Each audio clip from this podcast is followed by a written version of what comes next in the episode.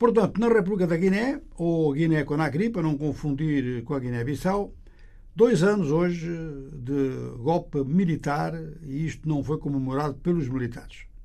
Já o ano passado a comemoração tinha sido mínima e os militares não estão preocupados com comemorações de datas na Guiné-Conakry.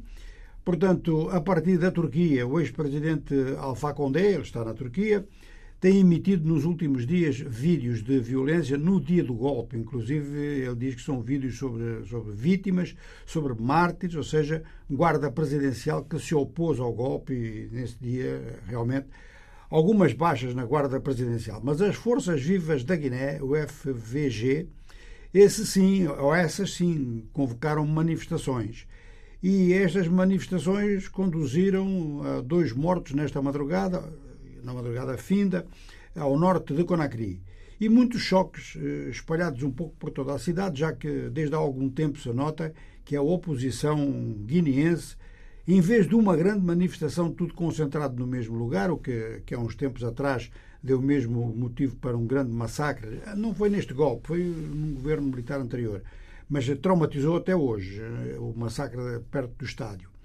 Portanto, manifestações assim desconcentradas, mas a revelarem uma boa capacidade de mobilização por parte das forças vivas, cujos porta-vozes principais estão a dizer que o calendário para a devolução do poder aos civis ou para estabelecimento de um poder civil democrático, este calendário não vai ser respeitado. E estão a dizer que não há Constituição nem há recenseamento eleitoral. O porta-voz dos militares nega e reafirma que os preparativos estão, sim senhor, em andamento e que o final de 2024 vai ver o regresso do poder civil. Isto é um compromisso perante a CDAO.